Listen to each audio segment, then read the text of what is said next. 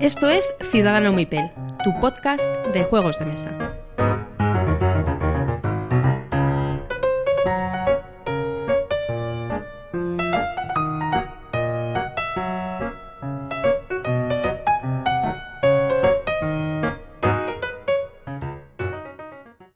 Todos y bienvenidos a Ciudadano Mipel. Soy Jesús, estamos aquí en Río del Norte y me acompaña Miguel. Buenas tardes, ¿qué tal tus vacaciones? Hola, buenas tardes. Pues nada, estupendo. Muy bien, muy bien. ¿Qué, te, qué te voy a decir? Eso es bueno, que las vacaciones estén bien es lo que tiene que ser. Bien, pues ya estamos de vuelta en la nueva temporada, aunque nosotros no numeramos con temporada, sino que los numeramos todos seguidos. Y empezamos fuerte. Este episodio yo creo que, que es un episodio de fomentar hype. Sí, sí, traemos cositas sí, interesantes. Tanto el juego del que vamos a hablar, que no es una novedad en absoluto, pero es que es un pepino eh, espectacular. Pero luego ya veréis en la charleta que traemos, traemos muchos, muchos, muchos juegos de los que hablar. Muy bien. Y muchas novedades. Y también traemos una pequeña sección nueva, así que esperamos que os guste y esperamos sobre todo vuestros comentarios. Así que, sin más dilación, empezamos con las noticias. Así que adelante, Miguel. Bueno, esta vez eh, la sección de noticias lúdicas va a ser muy cortita porque básicamente porque las noticias que hay ahora mismo desde agosto hasta octubre todo va encaminado a la Gen Con y, la y Essen. Y es de lo que vamos a hablar en la charleta, con lo cual pues ahora simplemente como bueno, algunas noticias que, que podemos comentar eh, mm, fuera de lo que es la Gen Con y, y- Essen, quizá hablar eh, para mí una gran noticia que es el Kanban Drivers Edition, que ya por fin ve la luz. Este es un- se esperaba esta edición para octubre del año pasado, era cuando lo habían anunciado. Y ya va, a dar- va- vamos, lo vamos a tener en tiendas, de hecho, la semana que viene, el miércoles de la semana que viene. Editado por Maldito, ¿no? Efectivamente, y además en castellano, con... Bueno, el juego es independiente, creo, totalmente independiente, pero bueno, incluirá el manual en castellano. Tampoco estoy seguro de que sea totalmente independiente, no recuerdo ahora muy bien. El caso es que el miércoles que viene, Maldito Games, eh, Kanban Drivers Edition en tiendas. Así que ese eh, consejo, eh, hype. Ya sabéis. No os lo perdáis. Y además, eh, creo que a muy, un precio muy, muy competitivo, teniendo en cuenta que es, que es una cerda. Eh, creo recordar, no sé si estaba 45 o 55. un- No, no, no, no, menos de 50, ¿eh? Menos de 50, 45. Que con las rebajas habituales de cliente y tal, se va a quedar un precio. O sea, este juego no os lo perdáis. Muy, muy. muy Dicho, aconsejable. de hecho, hay mucha gente que dice que es el mejor la cerda de todos. Sí, sí. Y que es un poquito diferente. Diferente a, la- a los demás en mecánicas y tal. Así, Así que, que- vamos, yo el miércoles 5 estaré en cuarto de juegos para hacerme ya con mi, con mi Mike. copia, sin duda. Mike, reserva uno para Miguel. ¿Tú lo quieres también? No, no, juego con el tuyo. vale, muy bien. Es más inteligente. Y luego tenía otras noticias, pero que realmente son noticias que han surgido en la, en la Gen Con eh, y las comentaremos después. Sí. Pero, pero bueno, quizá un par de pinceladas ahora. Bueno, de hecho, esta, esta el- que no sé si es de la Gen Con, mm, pero creo que no, porque yo me he enterado por lo menos esta misma semana. Que es el Between. bet- a ver si me sale. Between Two Castles of Mad King Ludwig. es facilito el nombre, sí, sí. Tela, que anunciado es un juego de Stone Meyer que lo va a sacar también en castellano maldito. Así que enhorabuena maldito porque es que lo está petando totalmente. ¿eh? Y todavía quedan unos cuantos por salir. Sí, Me- sí. Mm. Ves en su web y tiene bastante, Sí. bastantes juegos interesantes que, que, bueno, que están ahí en, en el horno. Este, este, por lo menos hay que echarle un tiento porque mm, es una mezcla entre dos juegos, entre Between Two Cities y, y Castles of Mad King Ludwig. Y tiene una pinta. La mezcla puede estar interesante. ¿va? Tienes que hacer tu castillo, pero tu castillo con, tu- con el jugador de la derecha, con el jugador de la izquierda, eh, a medias, cada, cada, uno de tus dos castillos. Entonces, pues no sé, puede, puede estar interesante. Por lo menos para probarlo, así que bienvenido sea. Y lo siguiente, ya que a mí más me ha llamado la atención, ya sí es de la Gen Con, que es el nuevo eh, Arkham Horror, que, del que hablaremos en la Y próxima de ese hablaremos después, sí. De ese hablaremos después. Bueno, pues esto han sido las noticias de hoy. Ya sabéis, después de las vacaciones todavía está todo muy tranquilo, así que en próximas ediciones o en próximos episodios, pues os inundaremos de noticias. Pasamos al siguiente bloque, pero antes ponemos a unos amigos que os van a contar a qué se dedican. Hasta ahora. Hasta ahora.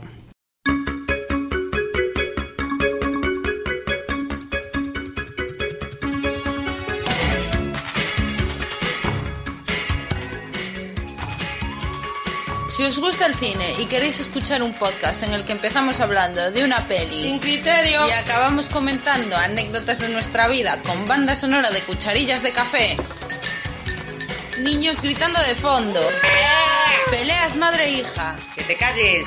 mamá, momentos musicales,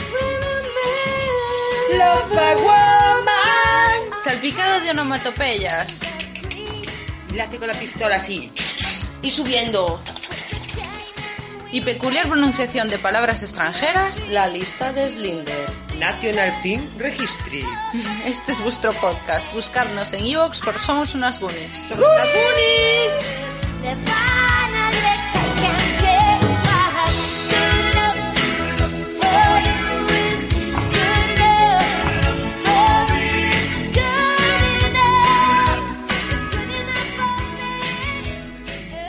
Ya estamos de vuelta después de haber escuchado esta promo.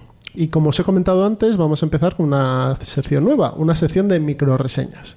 Así que vamos a hablar de dos juegos que, bueno, en cierto punto se pueden parecer, pero seguro que no son nada iguales. Estamos hablando de Dragon Castle y de Azul.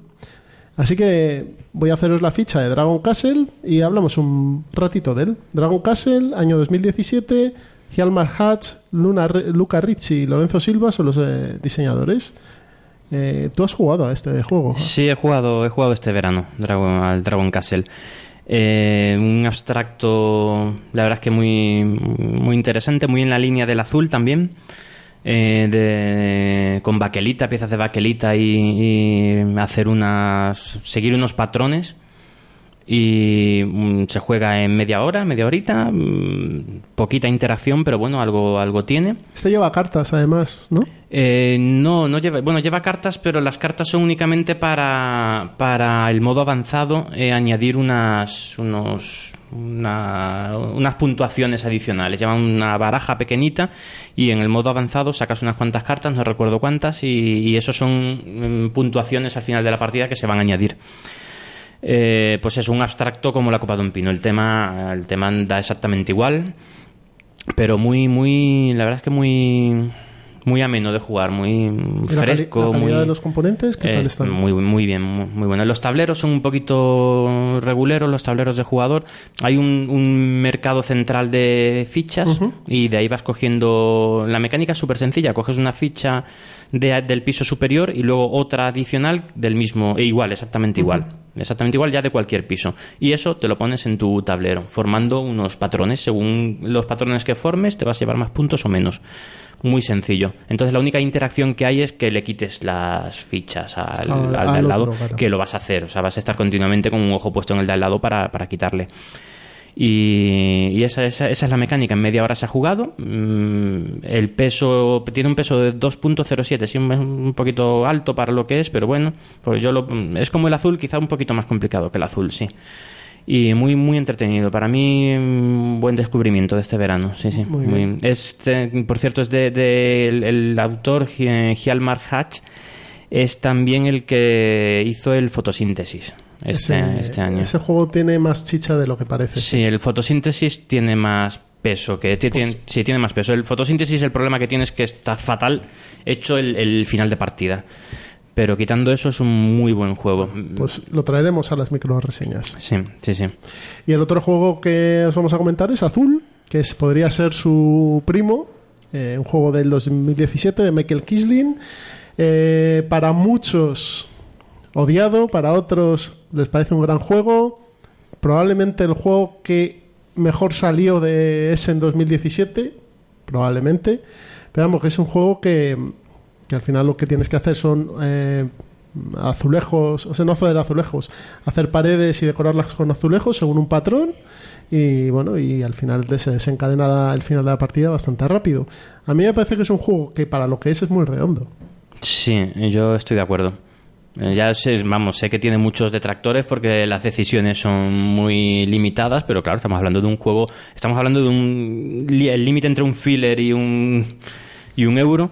Es que es un, es un juego de media hora, ¿eh? Sí, sí, eso es. Y de un peso muy muy ligerito, es un juego muy ligerito, pues un juego muy ligero por definición las decisiones son ligeras también, no son no es un juego que tenga AP que estés pensando, dándole vueltas. No, miras, echas un vistacillo y te lo llevas. Y, y además, por lo menos en mi caso, eh, con los niños ha funcionado muy bien, pero es que con mi mujer, que no juega absolutamente a nada, también, le, Sí. también ha, ha jugado bastante.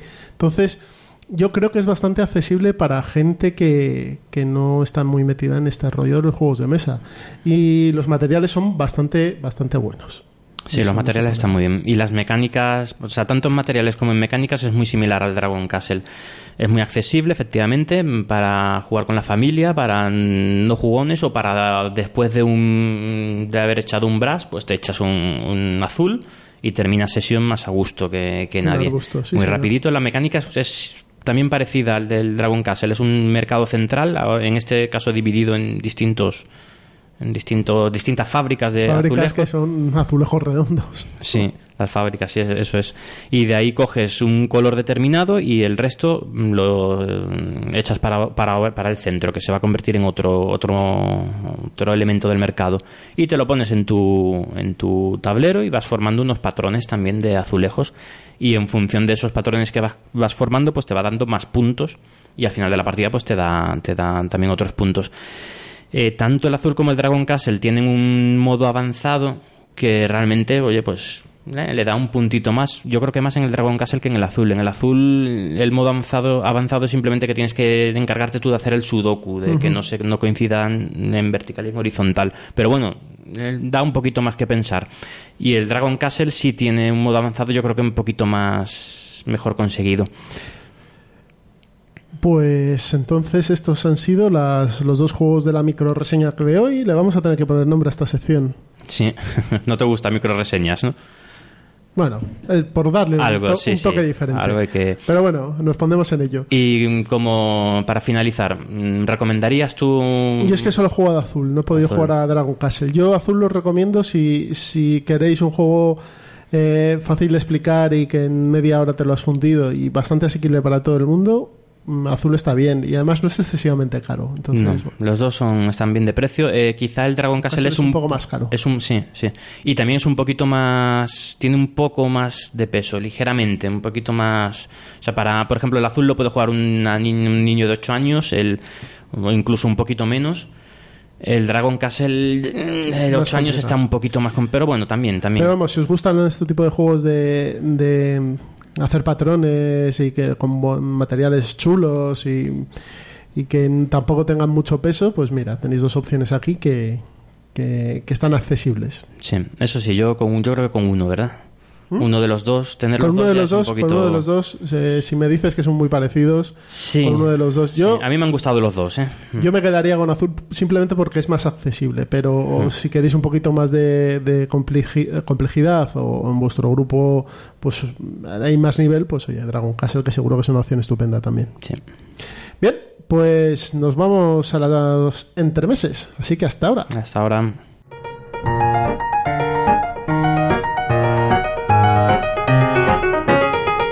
Ya estamos en los entremeses y hoy nos cogemos un barquito, nos ponemos un sombrero negro, un traje negro, un alzahuellos blanco y nos vamos a conquistar el norte de América, porque hoy vamos a hablar de Keyflower, el juego del año 2012 de Sebastian Blistel y de Richard Brice. Un juego que a ti te encanta, ¿no, Miguel? Sí, sí, a mí es, para mí este juego es un top, sin duda. En mi- no sabría decirte top 5, top 10, no lo sé, pero es de, de mis juegos favoritos y en mi opinión quizás sea el último euro mm, redondo que ha salido. Último- Hombre, son último seis gran años, no sé, no ¿no? sé. Igual desde entonces ha salido alguno... mm, para mí es el último, el último euro top que, que se ha salido. A ver, quizá Concordia se acerca. Mombasa. Mombasa para mí está por debajo de Keyflower, pero yo creo que desde 2012 ningún euro ha superado al Keyflower. Euro de corte clásico, después hay otros juegos que sí, que quizá el Food Chain Magnate, quizá el... eh, algún PAX que no es euro, pero bueno, mm, para mí lo supera. pero de euro de corte clásico es un, una maravilla este juego. Eh, está el 44 en el ranking de la BGG, tiene un 7,9 de nota y un peso de 3,34. ¿Vale? 90 a 120 minutos, de 2 a 6 jugadores, cosa que está bastante bien. Que sean 6 jugadores, porque no hay muchos juegos para 6 jugadores. Sí, aunque y- te dice que lo mejor es para 4. Sí, sí, sí, quizá como mejor funciona es para cuatro, pero es un juego que escala muy bien. Eh, a dos jugadores funciona estupendamente, funciona muy bien, lo cual es, una, es sorprendente teniendo en cuenta que la mecánica principal es subastas. Sí. Pero de verdad que a dos jugadores funciona muy, muy bien. A seis jugadores es más caótico, como era de esperar. Eh, pero también funciona, funciona bien, es divertido. A cinco o seis jugadores mm, ¿Y no- es no se va un mucho buen de juego. tiempo? Eh, sí, Sí, ¿no? sí. A, a dos jugadores te lleva media hora. Eh, uy, media hora. Eh, suele ser una media hora por jugador, un poquito menos, ¿vale? A dos jugadores en una hora te lo has ventilado. Bueno, quizás estoy siendo un poco optimista. A, dos jugadores, una hora, hora y media. A más jugadores, hasta seis jugadores, pues a lo mejor se le puede ir a dos horas y media. Pero más tampoco, ¿eh? Porque no aumenta el número de losetas que va a haber en las subastas, que es lo que más es lo que más eh, tiempo quita no aumenta mucho porque no es proporcional al número de jugadores. El número de losetas que se subastan no es proporcional al número de jugadores. Bueno, pues cuéntanos. ¿Qué mecánicas y qué tipo de euro es eh, Keyflower? Bueno, eh, euro de corte clásico, como ya, ya he comentado. Eh, las mecánicas principales, bueno, es un juego que, que mezcla muchas mecánicas de forma espectacular.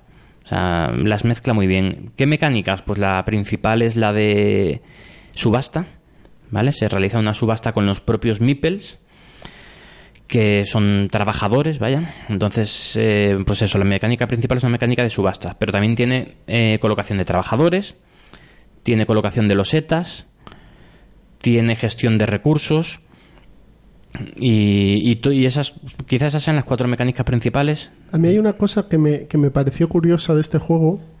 Es que los meeples no pertenecen a un jugador, los meeples de un color, sino que son jugables por todo el mundo. Sí, eso es. Eh, los meeples mm, considéralos más como un recurso que como mm, tus trabajadores. O sea, los meeples son, es un recurso más y los puedes usar para como si fuera dinero para subastar una loseta o como trabajadores para hacer la acción de esa loseta. Entonces, bueno, pues esas son las mecánicas principales. ¿Y cómo están engranadas? Pues, bueno, pues ahí, a ver, mm, Hay unas fases de juego, ¿no? Sí, el juego se estructura en cuatro fases, que son las estaciones, pero bueno, son, bueno temáticamente bueno, puede estar... Hombre, las losetas aparece una hojita Sí, sí, y sí. demás, o sea, Eh, hay cuatro estaciones, está. eso es, primavera, verano, otoño e invierno, y en cada estación pues se van realizando rondas de, de juego entre todos los jugadores hasta que todo el mundo ha pasado. Entonces, ¿qué es lo que tienes que hacer? ¿Qué es lo que, en, qué consiste el juego? Pues eh, hay un mercado central con, con losetas, un mercado de losetas, que se van a subastar y que además ya desde el primer momento puedes empezar a usar. Tú tienes, bueno, cada jugador tiene un tablerito, no, una, una, Una pantallita. una pantallita porque Muy bonitas y tematizadas con, con forma de casas Sí. diferentes, que eso me parece que está a nivel gráfico muy bien. Efectivamente. Y ahí escondes tus meeples y tus herramientas, unos tokens de herramientas, ¿vale?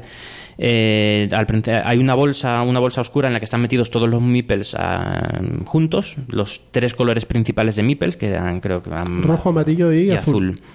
Y tú simplemente coges coges eh, de esa bolsa al azar. Entonces vas a tener unos meeples de determinado color. Dependiendo de la del número de jugadores, pues vas a tener un, vas a empezar con un número de meeples, ¿vale? Y con esos meeples vas a hacer la subasta.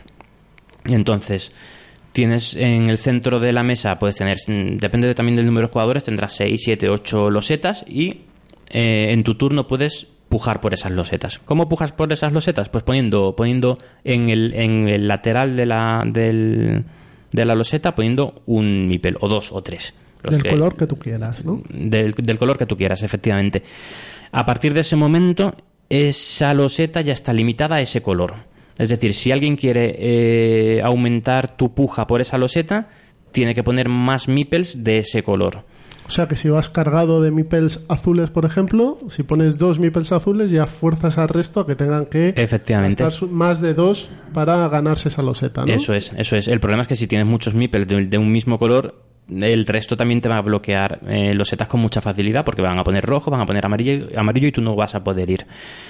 Entonces tú puedes eh, pujar por esas losetas y además también puedes activar esas losetas, que es cogiendo un mipel y poniéndolo encima de la loseta. Realizas la acción de, de esa loseta. Cada, cada loseta va a tener una acción. No todas las losetas tienen acciones, ¿no? Pero bueno, ahora, ahora explicaré un poquito cómo va eso. Entonces puedes en tu turno eh, pujar por una loseta o activar una loseta.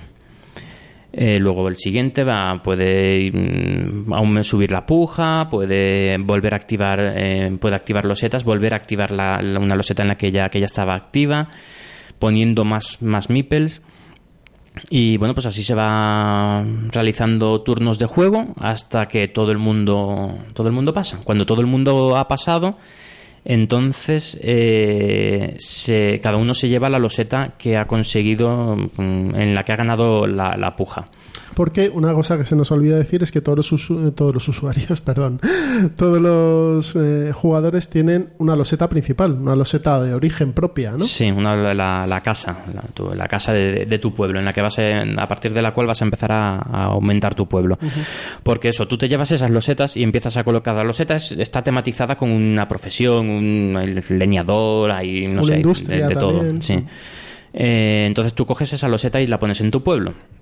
A partir de ese momento, ahí es cuando ya empieza el juego a, coger enjundia, ¿eh? a coger peso y a coger y a funcionar muy bien. A partir de el verano.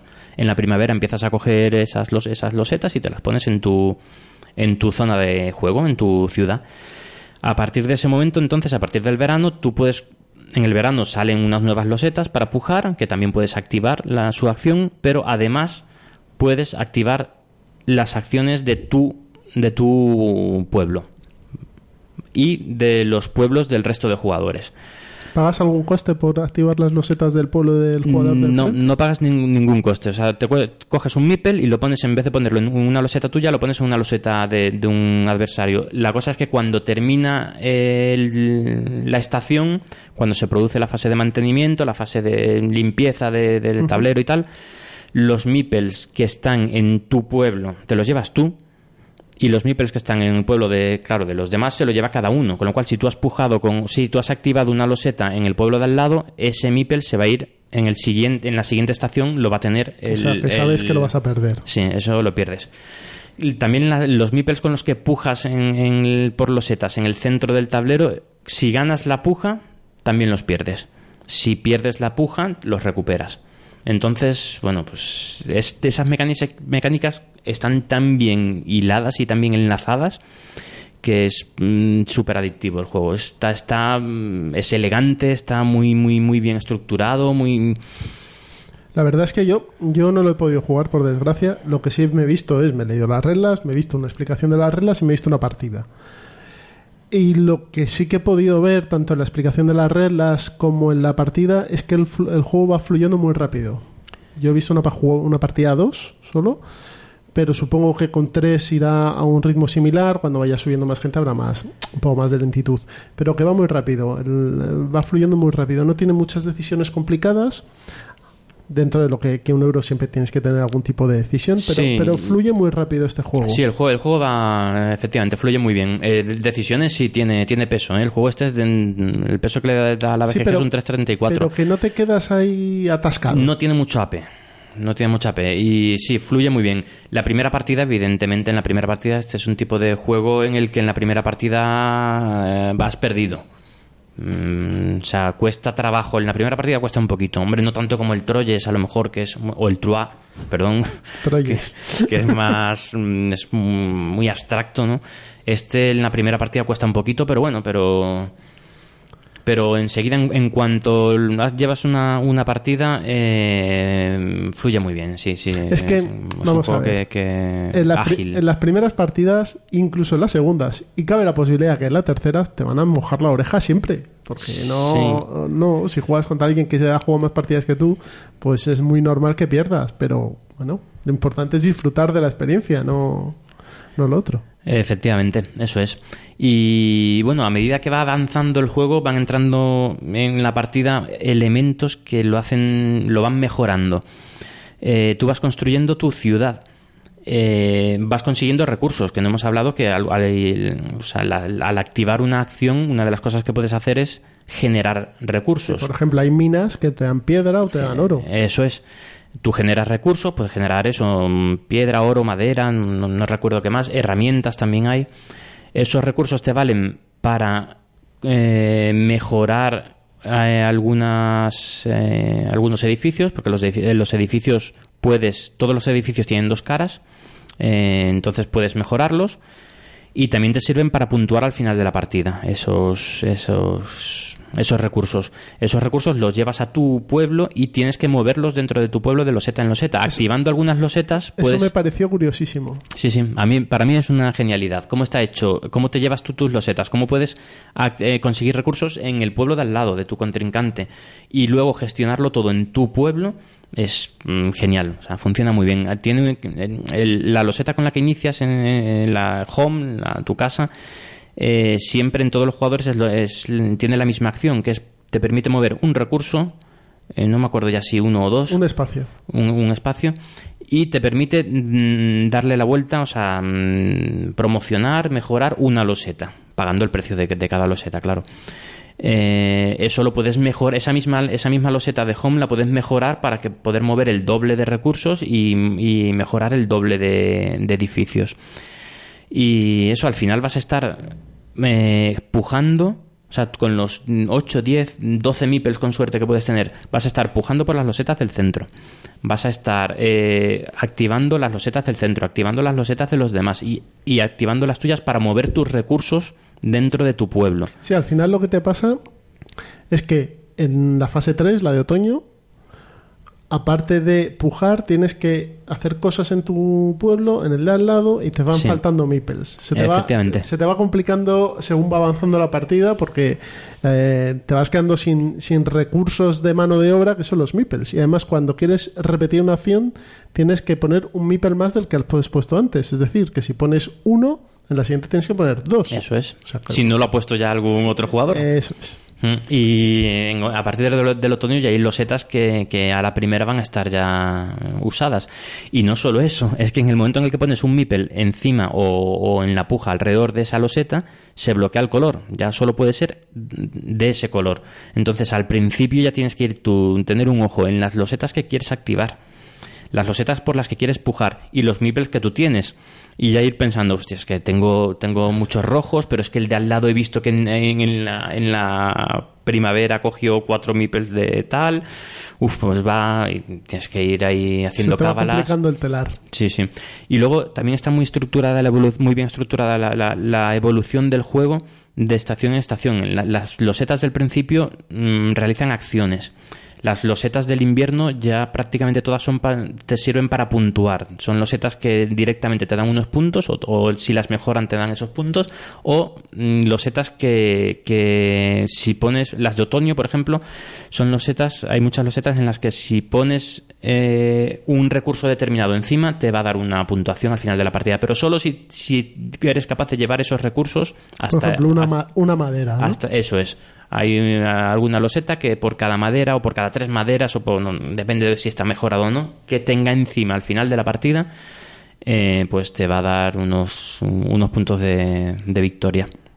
Y entonces siempre te va a faltar algo, siempre vas a querer pujar por una loseta, vas a querer, eh, vas a estar moviendo recursos dentro de tu pueblo, que a todo esto los recursos además, o sea, las losetas tienen unos caminitos, no puedes moverlos como te dé la gana, Eso, tienes eso que me ir- pareció muy curioso porque no puedes construir a lo loco, sino que Sí, si sí. te quedas en camino lo puedes llevar donde tú quieres. Y eso es. Y luego en verano hay unas losetas que son de barco que te van a dar un- una habilidad especial para el resto de la partida que también está muy muy bien conseguido. A mí, yo es lo que te he dicho, a mí me pareció lo que he visto y demás, y bueno, ver una partida al final te da las sensaciones, aunque no lo hayas jugado de juego también, me pareció que está muy bien equilibrado y muy bien diseñado.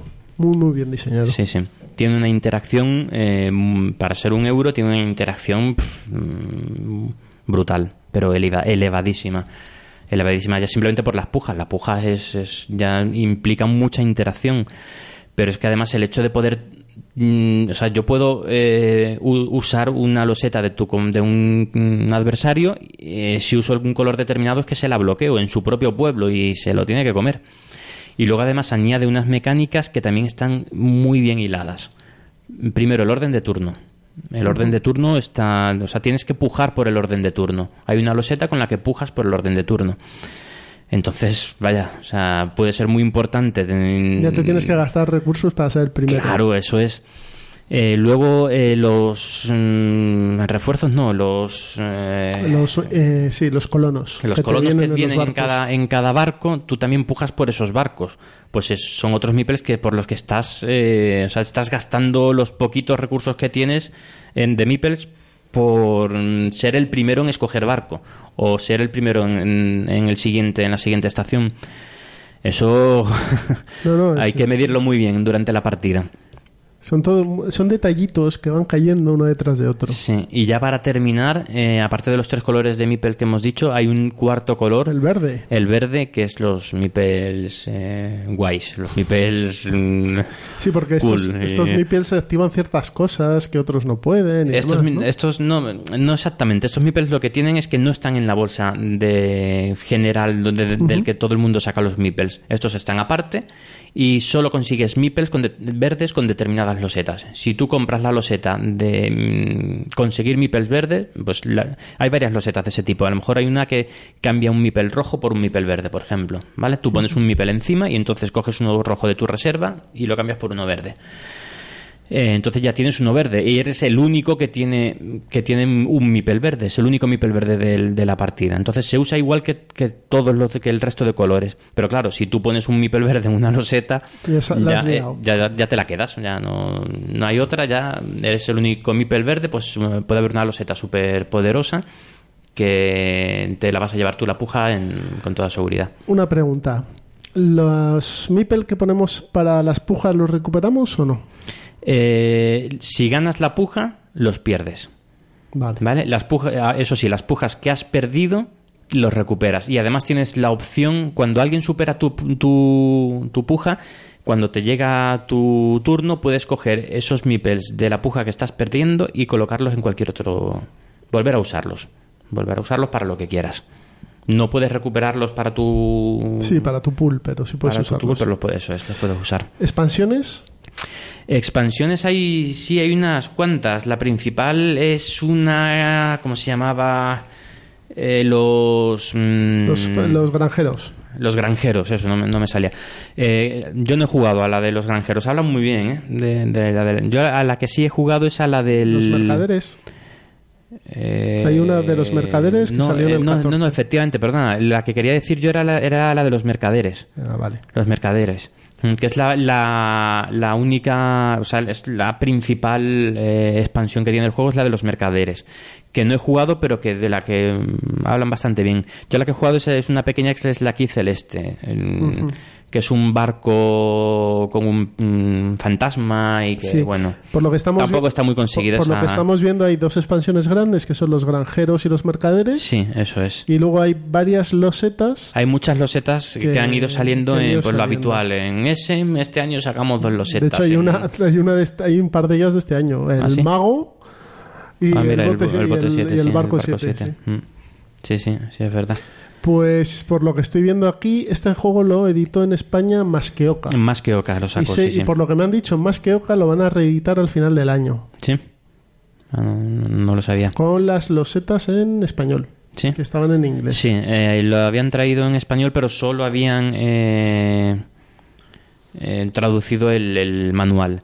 Y las losetas, o sea, realmente el juego es independiente del idioma. Lo único que tiene son los nombres de las losetas. Que, es, Entonces, que es más que nada para hacerte tú una idea de lo que es.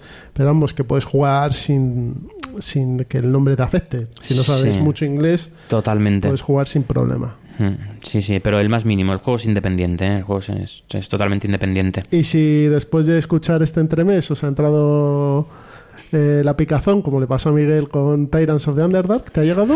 no, no, al final todavía no. no. bueno, logró sobreponerse. Sí, sí, me, En Amazon, me resistí. en Amazon, que lo estamos viendo aquí en la BGG, lo tenéis por 51 dólares. O sea que, que seguro que el precio ronda unos 40 y tantos, 50 euros. Sí, sí, sí. Para mí es un juego. Para mí es un básico de, de una ludoteca. Si te gustan los euros.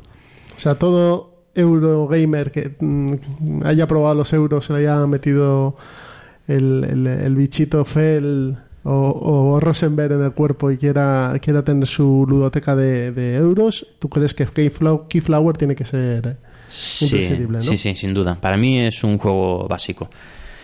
El arte, es, hombre, a ver, la caja es un poco feota, pero quitando la caja, el, el juego, Lo- el lo arte que es está el bien. diseño un- gráfico está estupendo, Está, ¿eh? está muy bien, sí, sí.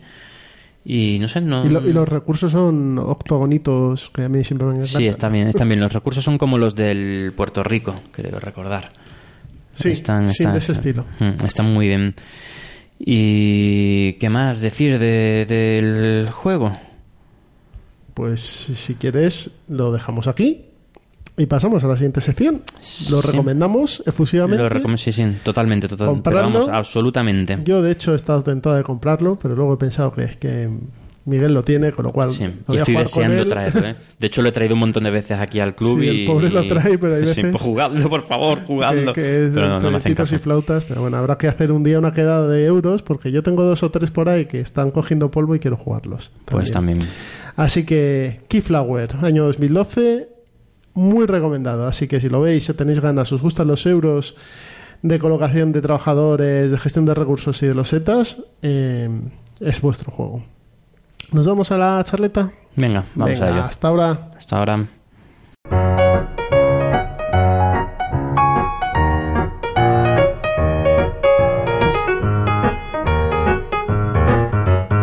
Ya estamos en la charleta y hoy vamos a azuzar el hype. Vamos a hablar de GenCon, que pasó en este mes de agosto a principios, y de Essen, que nos llegará en octubre.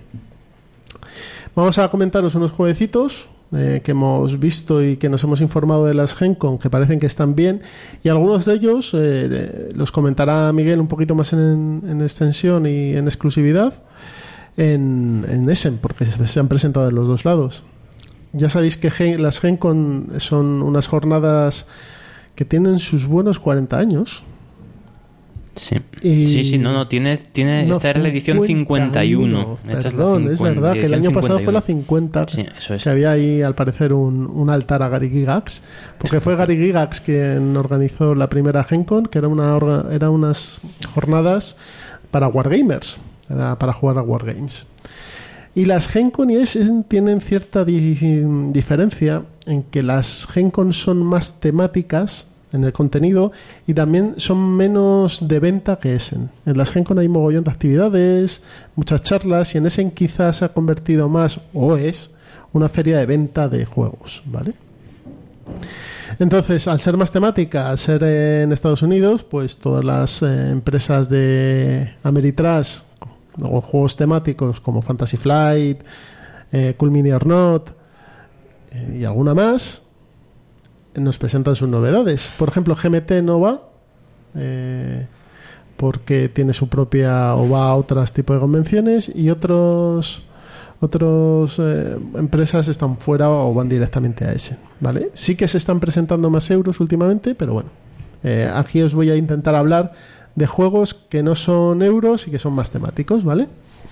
Y voy a empezar de lo que se presentó en, en la GenCon por Root, que es un juego que salió en Kickstarter, que yo no me metí porque no lo vi claro y ahora me estoy arrepintiendo por todo lo que te dice todo el mundo. He leído por ahí que es como un coin pero con animalitos. Es decir, cuatro facciones, eh, cada una con sus características Muy asimétrico. muy asimétrico y van a controlar un bosque. Eh, en próximas entregas de Ciudadano Mipel, Miguel os dirá qué tal es, porque lo juegas este domingo con, Eso espero, sí, sí. con Eh, Raik y con Mipel Chef de Punto de Victoria. sí, y a ver espero si se que- apunta alguien más y jugamos a cuatro. Que sí. dejéis bien alto el pabellón de Ciudadano Mipel ahí. Bueno, a ver, con jugarlo ya tenemos bastante. Bien, Fantasy Flight. Fantasy Flight Games, queridos amigos, eh, ha llegado y se ha sacado de la manga Arkham Horror tercera edición.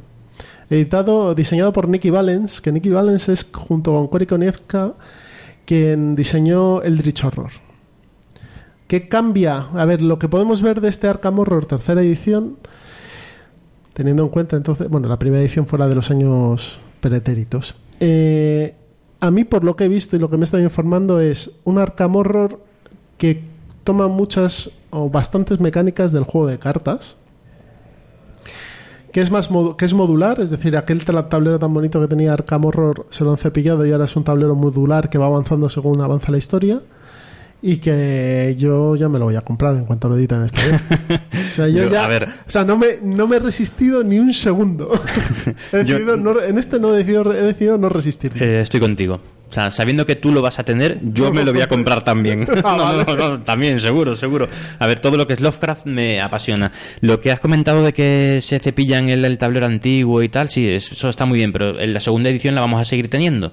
Sí, O sea, sí, sí, no, la que es segunda edición precioso, a que nos encanta, a mí me apasiona, pero este, de o sea, es que de cabeza, de cabeza voy a de caer. hecho, eh, me rondó la cabeza comprarme uno de segunda mano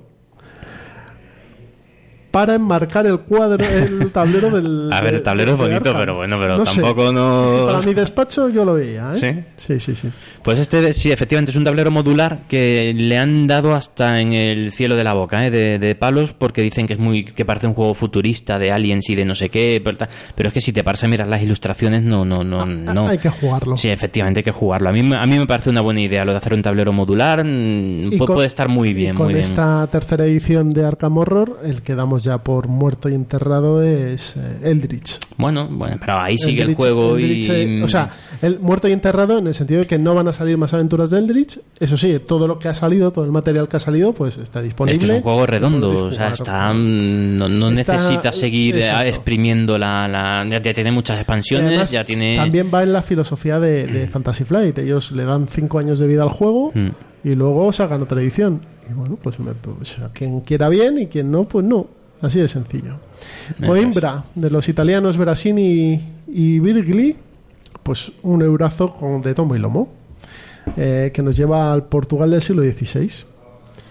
Este se presentó en Gencon y seguro que se presentará en, en Essen Sí. y tiene pinta de ser uno de los buenos juegos de, del Essen 2018. Sí, eh, apunta, apunta, Tiene- apunta maneras. apunta maneras. A ver, aquí yo voy a incluir uno que me vais a, a- a dar palos, pero bueno, que se llama Nictofobia, que es un juego así como un party que, que tienes que jugar eh, con gafas para no ver. Entonces puede ser gracioso, seguro que alguien lo edita. Y bueno, pues, pues el strike de este año puede ser. Eh, bueno, curioso. Ahí queda. sí. Curioso. Sí, sí, de esas eh, cosas que está, está si bien os probar. gusta y tiene buena pinta, ¿eh? Tiene buena pinta. Gizmos de Cool Mini or Not. Pues eh, este juego es una mezcla del Potion Explosion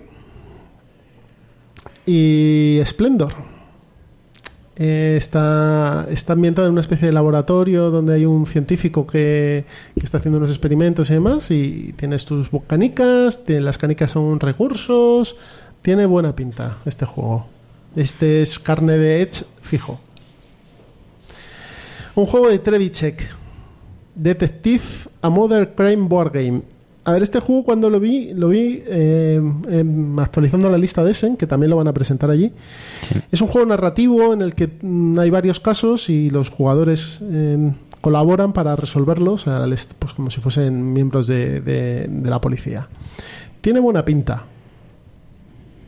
Eh, quizá a lo mejor tiene el peca del problema que, que peca Time Stories, es que si fallas en el- la resolución luego tienes que volver a empezar. Sí, eso, eso es... Pero bueno, habrá que verlo. Sí, sí, hay que darle eh, su oportunidad. Como concepto me parece, me parece majo. Richard Garfield, Fantasy Flight Games, Keyforge. Dicen que este ha sido el pelotazo de la Gen Con. Hmm. Un juego de cartas, de enfrentamiento de cartas, en el que los mazos son únicos.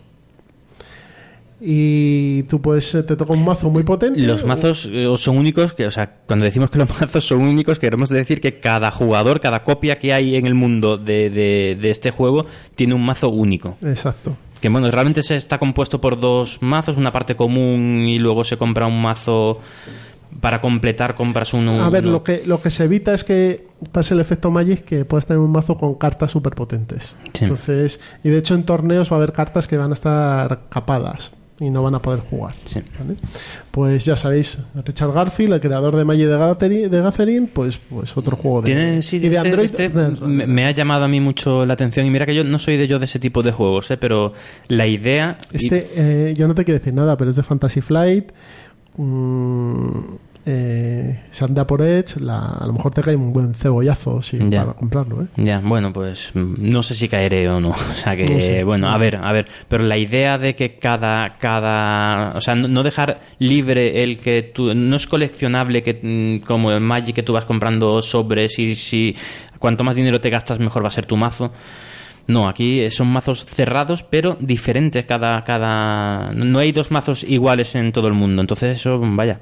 Lo primero me pregunto cómo demonios hacen la fabricación de esto, cómo lo gestionan para hacer... Supongo que habrá cartas comunes y luego Sí, creo que había 40 comunes y 37 Tantas que son o diferentes. 35 diferentes, algo así era. Algo sí, sí, pero aún así, eh, joder, hacer eso mm, Sí, sí, logísticamente no- tiene... no es mm, fácil. Pero bueno, está, está Garfield, está Fantasy Flight, o sea que. Sí. Doctores tiene la iglesia. Eso es. El señor Steinmeier ha decidido que eh, no podéis pagar la hipoteca y ha sacado el My Little Side. Pues esto. es, es Side para niños. Yo lo estoy viendo aquí eh, en el informe y la verdad es que el grafismo es bonito, Sí. es muy colorido. Muy para niños, muy para muy- unos muñecos, hay unos... eso, pues es Side para niños. Eh, me parece curioso. O sea, esto es seguir y seguir y seguir y no parar nunca más. Sí. Eh, en- también se, per- eh, se presentó Everdell, que es mm, eh, un juego temático sobre eh, criaturas del bosque tipo Root, también, eh, que, que, son como druidas. Es un juego que, que puede estar bien, ¿eh? Puede estar bien. No, no he podido leer mucho, pero por falta de tiempo, pero tiene buena pinta Everdell. Y no hay mucho más que quiera decir. Hay Mm. bastantes juegos que han salido y demás. Sacan Arboretum, lo, vuelven a- lo volvieron a editar. ¿Ah, me sí? parece que es un juego que a mí se me escapó y, y tiene buena pinta. Y si lo veis por ahí, pues mira, a lo mejor se lo pido a Raik que me lo traiga de, de Essen, el Arboretum. Juego de cartas muy de hacer escaleritas, está muy bien. Dime, Yo sí tengo uno que a mí me ha llamado mucho la atención, ¿cuál es? muchísimo, que porque soy súper eh, fan y fanático y absoluto seguidor de la serie noventera por excelencia, que es Expediente X, El Legendary. el Legendary. Legendary Encounters eh, X-Files. X. Mm, Yo este, creo que es este, este, si no me equivoco, este también se anunció en la Gen con... Sí, Sí, ¿verdad? pero no sé si en la de este año o la anterior. ¿La de este año? No, la de Expediente X yo creo que es de este año, sí, sí, yo juraría que es de es este año. en el- la del año anterior fue casi fue Buffy, uh, Buffy cazavampiros. Sí, la- y el- sí, eso es, y en el anterior la de Alien, ¿no? Que eso es anterior, pero bueno. Eh, Yo, eh, este es, yo juraría que se, se presentó en esta última Gen Con y vamos, o sea, mm, como si sale en arameo, o sea, este me da igual, a en comprar, inglés ¿no? este cae seguro, sí, sí. Este opino como Luis Flay, que comentaba que Sí. es, mm, y mira que él compra poquitos juegos y tal, pues este como fan absoluto de la serie, vamos, que sí, lo voy a comprar. Este Mike, por favor, eh, lo, resérvamelo que ya. no sé, lo que no sé yo si vendrá a España ese. Bueno, pues Lo Mike, por favor, que- búscamelo donde, donde sea. Porque, porque eso, eh, que los Legendary aquí. Bueno, pero siempre hay importación. Sí, es del 2018. Ujú. Pero vamos, que. Pues mira, a mí sí me gustaría probarlo. Sí, sí, Porque yo, vamos, Yo he mm. jugado al Alien y me parece un, un juego muy, muy bueno. Mm. El Predator también está bastante bien. Pero bueno, las temáticas de Expediente X, yo no soy tan fanático de la serie como tú, pero sí que me parece curioso. Sí, sí, este de cabeza. Pues pasamos del reino del plástico y de la tematización a Essen. Bueno, pues a ver, tengo muchos. He empezado a hacer la lista y, Y cuando bueno, a es- 100 has parado, ¿no? estamos, sí, eh, estamos en la época más eh, excitante para los aficionados, sobre todo para los Eurogamers. no, Pero digas, bueno, no digas excitante que viene Stone Mayer y te cobra. Em, vamos, muy Sí. tenemos el hype, empezamos a tenerlo disparado ya, y eso que queda mes y medio. Y que este año mm, eh, realmente tampoco estoy encontrando lanzamientos eh, súper eh, llamativos. Pero bueno, pero me he puesto a escarbar y al final he sacado más de 20, o sea que... que vaya, que sí que hay sí que hay cositas. Entonces, la intención ahora es, bueno, hacer una primera lista que da mes y medio todavía para mes y medio o dos meses. mm, que- Es el veintitantos de- octubre, pues- mm, mes y medio largo. sí. Eh, dos meses, Sí, meses. entonces bueno, va a haber muchos lanzamientos todavía, muchos anuncios. Eh, ahora creo que en la preview me parece que hay ahora mismo 750 o así juegos y tiene que llegar a 2000, tiene que... mm, Sí. tal. Sí. Entonces, pues mm, he estado repasándolos y simplemente quiero comentar muy por encima, hacer una, una primera lista. Sí, porque cuando se, se vaya acercando eh, hablaremos más en profundidad de, de alguno que alguno que nos interese mucho, que creamos que, que bueno, pues que puede estar bien. Sí, eso es. Entonces, mm, ¿por dónde empezar? Pues quizá uno de los que más, uno de los más esperados ya desde hace tiempo es el, el, el Newton. El Newton pinta muy bien. Newton, sí, es un euro clásico. Tiene pinta de euro clásico. Bueno, lo ves, está. O sea, lo primero que llama la atención es que es las ilustraciones. Ya, o sea, es que en cuanto lo ves ya sabes que. Es Clemens, Ya Clemens está ahí de Clemens. nuevo, ¿no? Sí. Entonces, bueno, pues son. Es juego de Simon, Simone Luciani y de Nestore Man- Mangone. Mangone. Que, bueno. a- Esto eh, será Nestore, más bien. Nestore, Nestore. Que de este Nestore no, no sé muy bien qué juegos tiene, pero de Luciani, pues ya sabéis: Marco Polo, Gran Hotel Austria, el Solking. Solking. O sea, mm, vamos, ya es un, es un autor que tiene ya mucho, mucho renombre de, de grandes euros. Así que este, yo me lo he puesto en el número uno, pero vamos, como la verdad es que de los primeros ocho, cualquiera podría estar ahí eh, bien. Bien, Bien colocado. Bien colocado, sí. Cualquiera podría ser el número uno, pero bueno, por alguno había que empezar. Así que, pues ahí tengo Newton, Newton.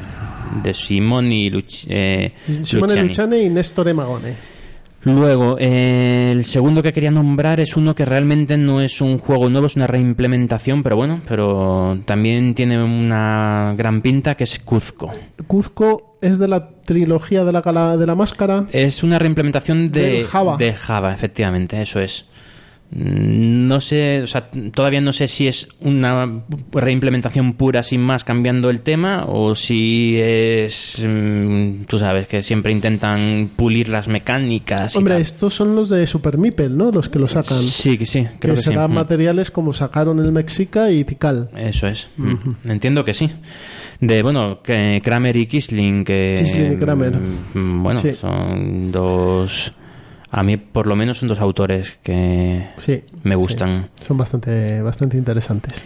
Luego, otro, otro lanzamiento de la escuela italiana. Teotihuacán. El Teotihuacán City, City of Gods. Mm, Sé muy poco de este juego, solo sé que en la lista de hot del preview de Essen está en el número uno.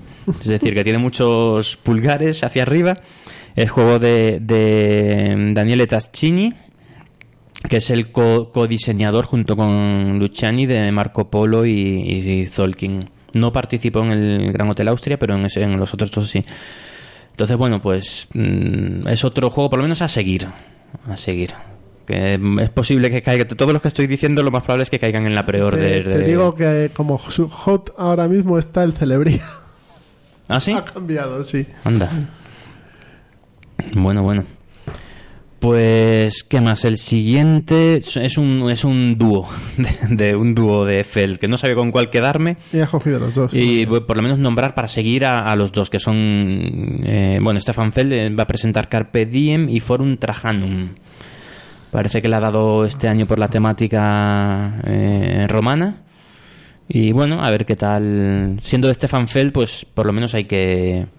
Hay que tenerlo ahí en el radar. El Carpe Diem creo que lo edita Maldito. Sí, Sí, sí. Bueno, de todos estos que estoy diciendo, muchos eh, van a, vienen en castellano, ¿eh? O con editorial española. Eh, también el siguiente que quería nombrar, que es el nuevo lanzamiento de V. Rosenberg, que es eh, Reykholt.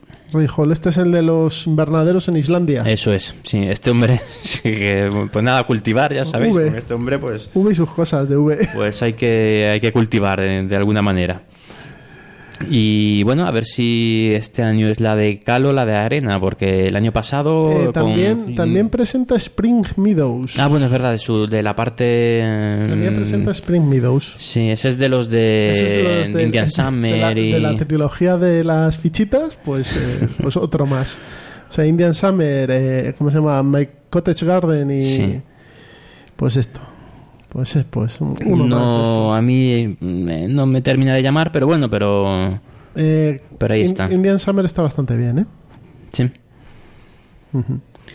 Y... ¿Qué más, qué más, qué más tengo Ahí- por ahí, aquí? ¿Me dejas meter baza Sí. con uno? Wuhan. La gente lo está poniendo Ah, muy Wuhan. bien. El, eh, el de la ciudad prohibida es, ¿no? Y no, Wuhan no es el de la ciudad prohibida. Es un, un euro... Eh, eh, Sí, que- es el de la ciudad prohibida, creo, ¿no? Gujón. Gujón, Gujón. Eh, pues es un juego de deck building, de programación de acciones, incluso un poco de civilización. Mm, Tiene buena pinta. Tiene Sí. buena pinta. Sí, sí, también. Eh, ¿Qué más? ¿Qué más? Bueno, me meto ya en, en Kickstarter. Que, bueno, que realmente no son lanzamientos de Essen, pero bueno, pero Pero se comercializan allí. Se Sí, sí, sí. Uno en el que voy a caer seguro es eh, el último de eh, el Pax Emancipation. Oye, ¿vas a, ¿vas a entrar en el Paspamir que acaba de salir en Kickstarter? No lo sé, yo cre- creo que no. Creo que ahí ya. Bueno, no sé, tengo que ver cómo. Es el, el- es un, el Pax más flojito. eh, lo que pasa es que fue también el primero. El, ¿No fue el No, segundo? fue el segundo. Y desde, eh, yo supongo que lo sacará con nuevas. O sea, mejorado, con nuevas. Hombre, yo he visto el- la campaña y tiene buena pinta, ¿eh? Sí. Pues no lo sé, no lo sé, eso lo tengo, lo tengo que pensar. En la campaña no me he metido, igual que en la de Pax Eman- Emancipation, que tampoco me he metido, mm, seguramente lo pillé en tienda. Que ya me pasó con, con la anterior campaña John Company, ¿no? con John Company, eh, que estaba antes en tienda antes de llegarme, entonces ya eso toca un poquito la moral. Entonces, bueno. Eh, otro Kickstarter en el que me metí y que sale ahora en, eh, en- eh, eh, anunciado en Essen es el Australia, Australia, Se lo probamos aquí en... de Martin Wallace. Norte, sí, sí. Ese le tengo echadas ya cinco partidas. Y después de echarle cinco partidas me metí en el Kickstarter. O sea que a mí, a mí es un juego que me ha gustado mucho. No es el juego de mi vida, pero mm, Tiene buena, un muy buen juego. la- eh, yo he podido ver la, la edición final y tiene buena Sí, pinta. yo también la he visto. He visto la edición final y el arte mejora. El tablero ahora es mm, chulísimo. Está- está el tablero bien, está muy este bien. este Los recursos también han mejorado A mucho. mí lo único, lo que dije en su momento, que el sistema de combate me Ya, eso es un. un poco mejorable. Yo discrepo, a mí me parece, me parece que está bien pa- para ser un euro, vaya que no es un wargame. Eh, y que y tiene un solitario que a mí me pareció muy bueno. Eso sí, con una dificultad mm, infernal, pero bueno, es un juego de Lovecraft, no hemos venido a No, aquí divertirnos. no se viene a ganar. hemos venido a sufrir. Así que bueno. Y el último de los Kickstarters que se van a comercializar en, en Essen eh, y que a mí me llama mucho y que la verdad es que está recibiendo buenas críticas es el Dice Hospital. Sí, ese tiene buena pinta. Entonces, bueno, Bueno, tiene, si es un tema el- interesante. Es el un- Team Hospital, pues Sí, este juego es sí, sí. es- sí, tiene, tiene una pinta curiosota. Hay un juego también que se llama Chronicles of Crime, que es parecido al que hemos estado hablando antes. eh, esta vez en Londres en vez de en Estados Unidos, que es de deducción y de juego cooperativo también de investigación de crímenes que se presenta en este Essen. Y Este tiene buena pinta, ¿eh? Pues nada, también se apunta al, Tiene al buena, radar. tiene- cuesta 30 euros. es que ya lo están Bueno. poniendo aquí el precio y todo. Sí, sí. y lo bueno de muchos de los que estoy viendo en Essen en pre-order es que los precios son bastante o sea, competitivos. No son euros de 70 euros de 70 euros, ¿vale? No son juegos de 70 euros. Sí. Suelen ser casi todos 40, 45, 50. Si esto ha bajado, pues bien. 35 he visto algunos, o sea que bueno, está, está bien, está bien. Luego otro que me ha llamado, o sea, tengo bastantes más en la lista, ya voy a ir un poquito más eh, por encima. Pero este sí me ha llamado la atención también, que es el Architects of the West Kingdom. Que este es el que está ahora mismo, efectivamente, lo acabo de mirar en el puesto número uno de... Sí, sí, sí, sí, que me he Ah. equivocado yo, que me, me he actualizado mal el ordenador. Architects of the West Kingdom. de Renegade Games. Sí, es y del mismo diseñador que, que el Saqueadores del Mar del, del Norte, del Riders of the North Sea. Este creo que lo La estética muy la, parecida la también. gente de Ediciones Primigenio. De hecho, lo editan, sí, lo van a editar, vamos. Pues, a ver, si y por lo poco que he estado mirando de peso y tal, eh, tiene una pinta similar a. O sea, juega en la misma liga que el, que el Saqueadores. Eh, si es así, desde luego es uno a seguir. La estética un, me gusta. Un la euro estética. medio, ¿no? Un Sí, euro sí, medio sí. chulo. Sí, sí. El Saqueadores, el Riders, está. Es un juego muy majo, muy.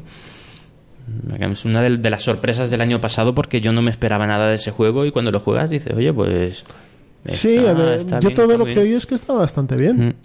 Eh, Mi copia la tengo en casa sin abrir, está todo esto, pero bueno. bueno, pero ya ya- mira, has podido jugar con, sin... Este va, este caerá con los niños, seguro. Es un peso que con, a los niños les va a ir muy bien. Eh, hablando de Ediciones Primigenio, Ramen, de los chicos de Yamadais. Ah, sí. Pues ya aquí tenéis un juego de 2 a 5 sobre hacer fideos chinos, así que tienen muy buena Y pinta. de unos autores que están totalmente on fire. Sí, están on fire los tíos. Muy bien, muy bien.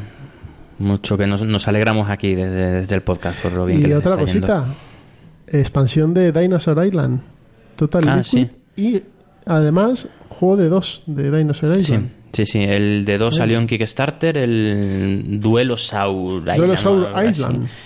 Que, que bueno, no- yo no me he metido, eh, pero bueno. Y la expansión de. Sí, de animales acuáticos, creo que es, o algo, Sí, así. tiene toda la pinta de ser animales acuáticos. Para mí es un juego que a, mí me, me- me gusta mucho. Me- en mi casa ha funcionado muy bien. Es verdad que tiene ahí también mm, eh, mm, falla en el final de partida, como le pasa a muchos juegos de este último año. ¿eh? Eso, es, eso es material para una charleta. ¿eh? ¿Sí? Mecanismos de final de juego y cómo están fallando últimamente, como vamos, como una escopeta de feria. Este se puede, el, el, el Dinosaur Island para mí es un juego muy bueno, pero que se le puede atascar el final de partida y alargarlo media hora de forma totalmente Porque innecesaria. Van, van creciendo, van haciendo bola de nieve, bola de nieve, bola de nieve, y al final es indigerible aquello, ¿no? Sí, sí, hay algunos. Va por objetivos. En cada partida se sacan unas cartas de objetivo y hay objetivos en los que en una partida no, no salen cartas, no salen. No hay forma de conseguir ese objetivo, es complicado. Y si salen dos de esas, pues es que la partida se atasca, se atasca y se atasca y se atasca. Entonces, pero bueno, eh, nada que no sea. que se pueda resolver con una home rule buena, de las que yo defiendo siempre. Sí, pero- Que ya, sí, sí, sí. Un, un juego que se edita debería estar ya testado, finalizado y tal, pero bueno, No te, no te cobran menos por tener que usar la home rule, ¿eh? ya, ya lo sé, pero bueno, pero, pero vaya, que si el Sí, juego sí, falla y tú lo puedes solucionar, pues bueno, tampoco mm, no pasa nada. Lo hago con, eh, con muchos juegos. La verdad, con el Caruba también falla estrepitosamente en la forma de puntuación. Por ejemplo, fotosíntesis también. Pues bueno, pues te haces unas. Hay unas Lo maqueas rolls, un poquito lo y ya está. un poquito y listo. ¿Alguno más? Eh, ya muy por encima, juegos que me han llamado la atención, el Under- Underwater Cities. Mm, ya prácticamente los voy a nombrar, na- nada más. Prehistory, el Prehistory, el, el- los diseñadores no son para mí totalmente desconocidos, El pero el nuevo Noria. pero sí, bueno, a ver, pero el juego es muy bonito, es, eh, no sé, me llama la atención. Lo que no me llama nada la atención es que cuesta 70 euros para un juego que al que vas a ciegas. Pero bueno, eh, me he leído la descripción y me llama la atención. Y ya muy por encima... Esto del PAX ya se está yendo un poco de las Pax. Tran- Transhumancy. Ya, ¿no? Ya. Sí, pero este, este es, a ver, sí es un Pax, pero ya, bueno, este es, es de Eklund, pero no de Phil. Este es, este es de Matt, Matt Eklund. No nos engañáis, da igual. No, pero este, eh, la estética es totalmente diferente. Es transhumancia, es, mm, no, o sea, es futurista. Transhumanidad, sí. Ah, es verdad, perdón, Transhuma- transhum- transhumanismo. eso es. Es futurista, es el- la humanidad va abandonando la Tierra y yendo a otros mundos, ¿no? Y la estética también es totalmente diferente. Bueno, vamos a ir, vamos a tenerlo ahí en el radar, ¿vale? De todos modos, este Si es- te lo vas a comprar. bueno, a ver, este de todos modos está anunciado para Essen, pero eh, en Essen solo va a haber eh, proto. eh, no Ah, está solo como proto, ¿no? Sí, este, este juego está se espera para 2019. vale, vale. Tengo entendido, a ver, que después metemos la gamba aquí como... Pero yo juraría que es para 2019. Hombre, si está en proto en, en Essen, que es en octubre, a final de Sí, octubre. sí, sí. Y luego acabo con un par de ellos que son el, el Barrage. Este de lo que me ha llamado la atención es que tiene un peso de 4.0 y que estéticamente parece bonito. Y el Minerals. mm, que bueno. eh, eh, puede que sea el abstracto de, de esta feria, el Minerals, quizá. Yo quería comentar un par de ellos. Bien. Uno de ellos es que sale la siguiente, o por lo menos está anunciada la siguiente aventura de Arkham Noir Mm. en solitario. Hay mucha gente que dice que no es muy allá. A mí me entretiene, lo cual ya es mucho, y, Sí. cuesta 15 euros, lo cual también es mucho. Entonces, bueno, pues otra aventura más de Arkham Noir. No sé si se podrá combinar con la primera o no, pero vamos, eh, pues es un solitario majete. Y también hay uno que se llama Pulp Detective, que es de historias mm, pulp de detectives de los años 30, 40, que sale con expansión, así que puede ser curioso. Puede ser curioso. No sé si llegará a España o no, pero bueno, puede ser curioso. Hay mucho. Lo que me he fijado es que hay mucho detective y mucha Sí. investigación este año, tanto en Gencon como en. Sobre todo en Essen, que hay tres. Pero bueno. Sí, sí, cierto. co- Como nota curiosa, parece interesante. Luego también hay muchas expansiones, bueno, como, como siempre, ¿no? Pero Sí, bueno, están del los- terraforming... del Terraforming está el mm, Colonies, el- está sí. el Preludio. Bueno, el preludio ya lo tengo y... mm, Lo ponen aquí también, o sea, habrá copias, supongo. Sí, y, el Colony- no me el, pre- el preludio son unas pocas cartas, es muy baratito, eran 15 euros creo. Son cartas y. Lo compré en Cádiz en las vacaciones, lo vi y dije, pues nada, compra compulsiva. Y lo que hace es acelerar la partida, lo que hace es ventilarte como los primeros cuatro o cinco turnos, eh, o tres turnos. Eh, Son unas cartas que te dan, te aumentan la producción, te aumentan o te ponen, hace poner más losetas o aumenta la terraformación. Es decir, el- te quita las primeras partidas que se atascaban un, o sea que se hacían un poquito lar- las primeras los primeros turnos perdón que se hacían un poquito un poquito largos Mm. luego eh, tenía otro que no me lo apunté un juego un juego chino el. Lo, de- lo he visto, pero no. el de si ahora se me ha ido lo estoy buscando el, el Sans era algo de arena pero uf, que me gustó por la simplemente por la estética y por Bueno, el juego chino, si lo veis. eh, Sí, lo estoy buscando ahora mismo a ver si lo... lo- ah, sí, aquí está, el, el Realm of Sand. Ah, vale.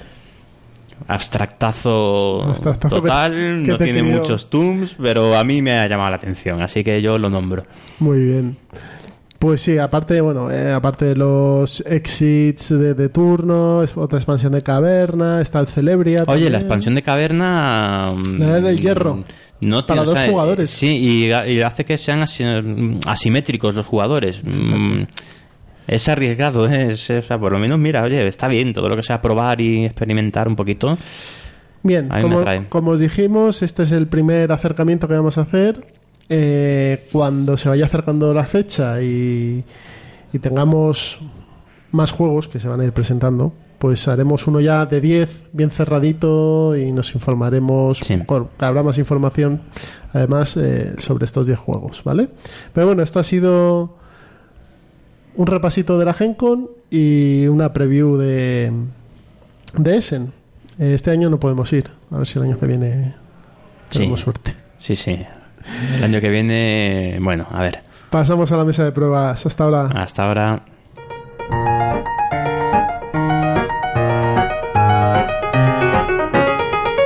Ya estamos en la mesa de pruebas y voy a empezar yo, si no te importa, porque tengo pocos juegos, así que me los voy a ventilar rapidito. Muy bien. Bueno, en verano jugué al eh, Telón de Acero, ¿vale? Es como el, es un juego muy inspirado en Twilight Struggle, lo que pasa es que dura 10 minutos. Y en 10 minutos te lo has ventilado.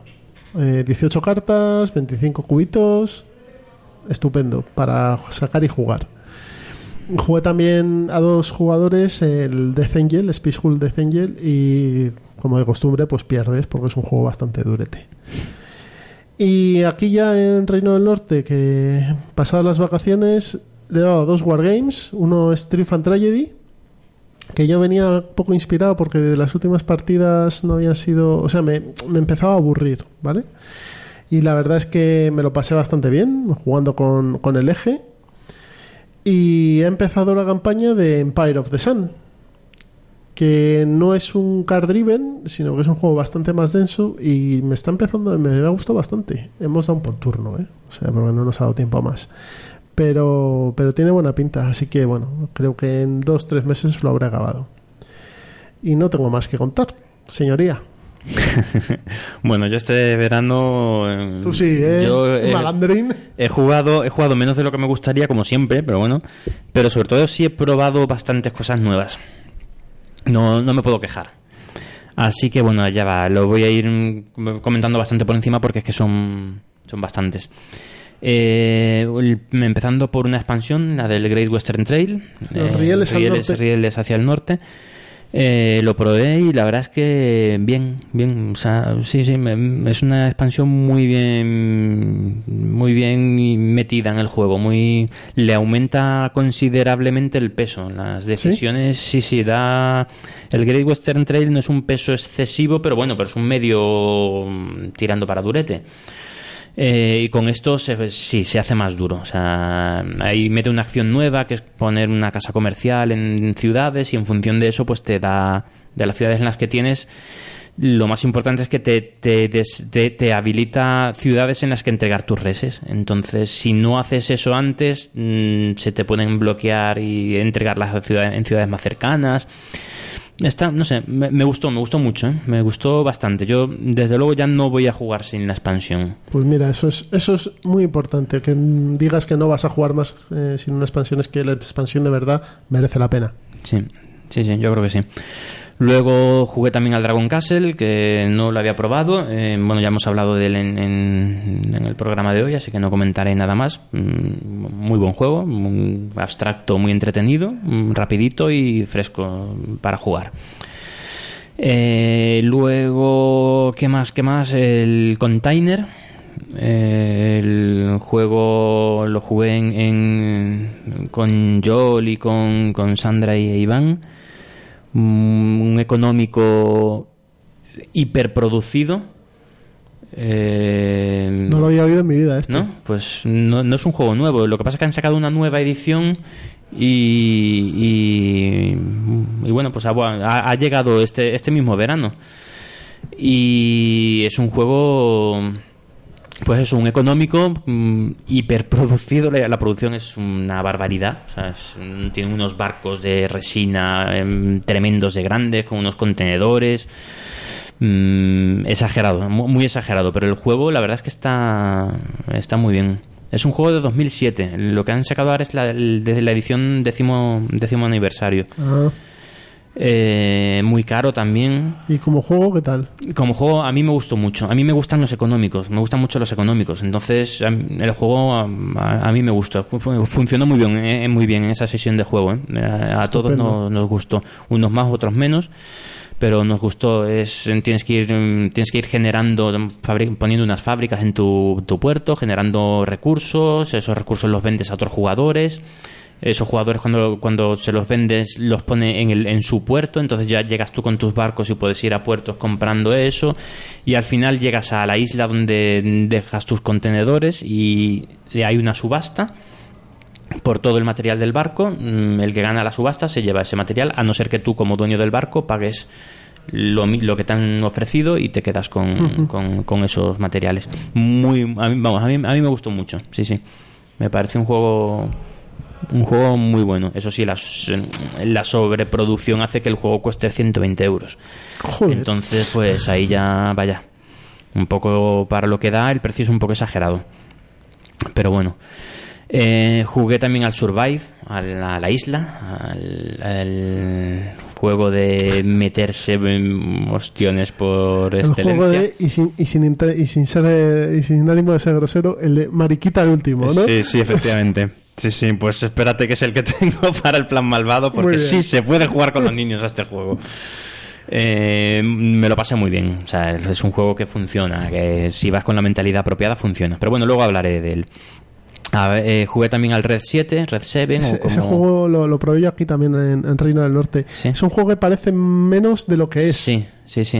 A mí me gustó, me es un pareció un juego que tiene cierto nivel de complicación está muy chulo. Sí, es verdad que tiene un azar. eh, A mí una partida me pasó que, que en la primera mano, sin llegar a jugar, ya perdí. Ya me quedé eliminado. Sí, pero sin que llegar no pude hacer Pero nada. que no, entonces- no es sencillo verlo. ¿eh? Ya, sí, sí, sí, sí, efectivamente.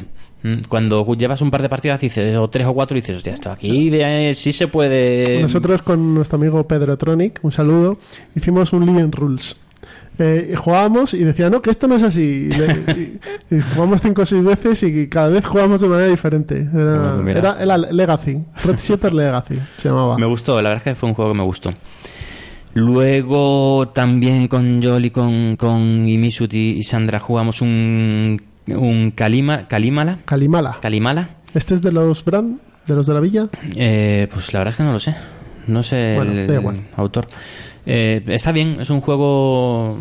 Quizá de, de los cuatro que, que, estuvimos en la mesa jugando, yo fui el que menos, mm, menos me gustó. El que menos le gustó. También fue porque también quedé último y se me dio fatal. se me dio muy, muy mal. Hicieron Nelson, ¿no? Eh, pero bueno, es un juego, está bien, pero es, es un de, juego medio. de Fabio Lopiano, me he equivocado yo. Ujú. Es un euro medio que, bueno, eh, la, la forma, la mecánica de realizar acciones y de puntuar, la verdad es que está bien. Mm, Necesito más partidas. Este es el de los tintes, ¿no? Sí, sí, sí. Mm, Sí, efectivamente, eso es. Almacena un montón de telas y tal, y bueno. Eh, tiene mecánicas de mayorías eh, para puntuar. mm, El juego, o sea, ahora lo recuerdo y sí, el juego, el juego está bien. Es un, es un buen juego. Mm, pero necesito más partidas. Yo a mí no, no llegué a no llegué a disfrutarlo bien. Eh, la forma de puntuar está, está curiosa. Las acciones vas colocando unos discos en una matriz en la que pone- colocas un disco y realizas la acción que hay arriba y abajo, o a la derecha o a la izquierda. Entonces, pues está curioso. Luego, eh, esa misma acción la puede realizar otro y en- coloca el disco en ese mismo sitio y entonces todos los que hay abajo también realizan la acción. Oye, pues está, y cuando, está curioso. Y cuando se acumulan tres discos, eh, se dispara una, una puntuación. Y bueno, pues está bien, pero yo lo que no le cogí es la dinámica. Yo siempre iba un paso por detrás. Ahora se va a puntuar no sé qué, pues voy a, voy a intentar conseguir eso, pero ya, ya era tarde, ya era tarde. Entonces, En estos juegos siempre pasa. me pasó eso, fui toda la partida a remolque y nada, fue, un- fue un desastre. Pero mm, sí, está, está bien, un euro medio majo. Eh, luego también jugué a Ópera. Este juego ya tiene más bastantes más añitos. Eh, hay que decir que nos equivocamos en una regla y eso mm, fastidió un poquito la partida. Pero aún así, eh, es un juego de 2009. Aún así, el tema y, y las sensaciones de la partida para mí fueron muy buenas. Tienes, es de- El, el aspecto es precioso, ¿eh? Sí, el juego es bonito eh, y el tema me gusta y está bien implementado, me pareció curioso, pero lo jugamos mal. Entonces la experiencia fue mala, pero porque una regla esencial la hicimos mal. Eh, me he quedado con las ganas de, de jugarlo bien. Después eh, Imisut lo jugó, lo pudo jugar, porque este juego lo llevó Iván, lo pudo jugar después con otra otro- otra gente y dice que, que sí, que las sensaciones no tenían, o sea, no, nada que ver con la nuestra partida, que es que sí le gustó y no sé, ¿Ah? buen juego. Este lo tiene Alex eh, de, de- jugando con los abuelos, Ah, así que caerá, caerá. Alex, ya sabes. Ya se lo he comentado para, para echar una partidita aquí en el Reino del Norte. Luego, ¿qué más? Bueno, jugamos para cerrar esa sesión de juego, echamos un topito. ¿Eso qué es? Un- el topito es un juego de habilidad y muy o sea, infantil. Es, está, es del estilo del, del Rhino, Rhino Hero o Super Ah, Rhino. vale. mm. Super Rhino Hero, sí. Sí. Eh, de habilidad. eh, De poner cosas una encima de otra, sí. ¿no? Está curioso, te está, la verdad es que es divertido. Se juega en 5 minutos y para relajarse entre partida a partida, de, como filler, está, está muy bien. Muy para bien. gente que tiene dedazos, no. Pero o bueno, sea, yo no puedo jugar a esto. no, ¿vale? pues, entre tú y yo echaríamos, nos echaríamos una risa. ¿eh? A mí se me dio fatal también. Eh, y por último quería comentar también el, el- el- para mí el pepino de, de- de- este verano de los que he jugado que es el Brass. ¿El Brass El. Lancashire o Llegó el Brass? Brass Lancashire. Sí, sí, ya Estamos hablando de la nueva edición que salió hace año y pico en Kickstarter. Eso es, lleva unos meses de retraso, pero bueno, ya ha llegado este verano. Eh, la edición es preciosa, es espectacular. El tablero es perfectamente jugable, no es en absoluto. O sea, yo cuando lo vi, yo, toda la información es, es- la ves al momento accesible, nada de muy oscuro, muy. El, el juego está muy bien. El juego es el mismo juego, las mismas mecánicas, pero un tablero mucho más bonito. Y el juego funciona como un vamos, como un reloj, o sea, suizo. Es, es un juego muy, muy, muy bueno. Es un juego económico también. Y fun- bueno, económico, sí, bueno, yo lo definiría como económico. Y escala bien, es verdad que a cuatro jugadores es la caña y a, Dios, a dos es un muy buen juego, mm, pero no es tampoco la maravilla, pero... O sea que son números cuatro, ¿no? Sí, sí, sí, su número es 4. Sí, sí, sí, sí, sin duda, porque hay acciones, hay muchas acciones en las que influyes, o sea, mm, eh, eh, compras eh, elementos, compras materiales a los demás. O sea, tú si quieres montar una vía en un sitio, el, eh, carbón, por, por ejemplo, que necesitas para montarlo, lo pillas de la fuente más cercana, sea tuya o sea de otro jugador.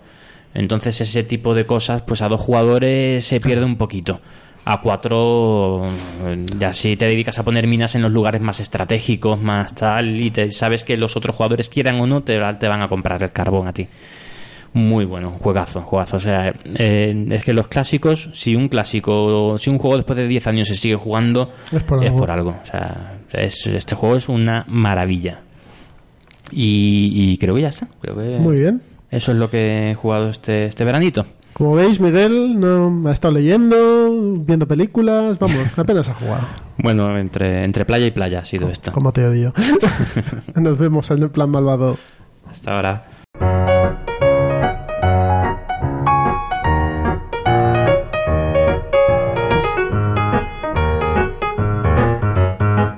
Estamos terminando, pero antes de irnos nos vamos con el plan malvado. Eh, ya sabéis, hashtag plan malvado en Twitter cada vez que juguéis con vuestros niños. A ver si logramos subir, yo qué sé, del puesto un millón al puesto 999.000. eh, empieza Miguel hoy con su juego en- del plan malvado. Bueno, pues yo traigo hoy un juego que igual cuando lo escuchéis decís, pero ¿qué dices? Esta- jugar a este juego con los niños puede ser... mm, A ver, pues yo, sí. yo en mi casa esto acabar- acabaría como Troya, pero no te creas, ¿eh? Si, lo, si mentalizas bien a los niños... discuten con el azul. Con eso te lo digo todo. Bueno, pues... y va- vale, pues entonces este juego no es para todas las familias, ¿vale?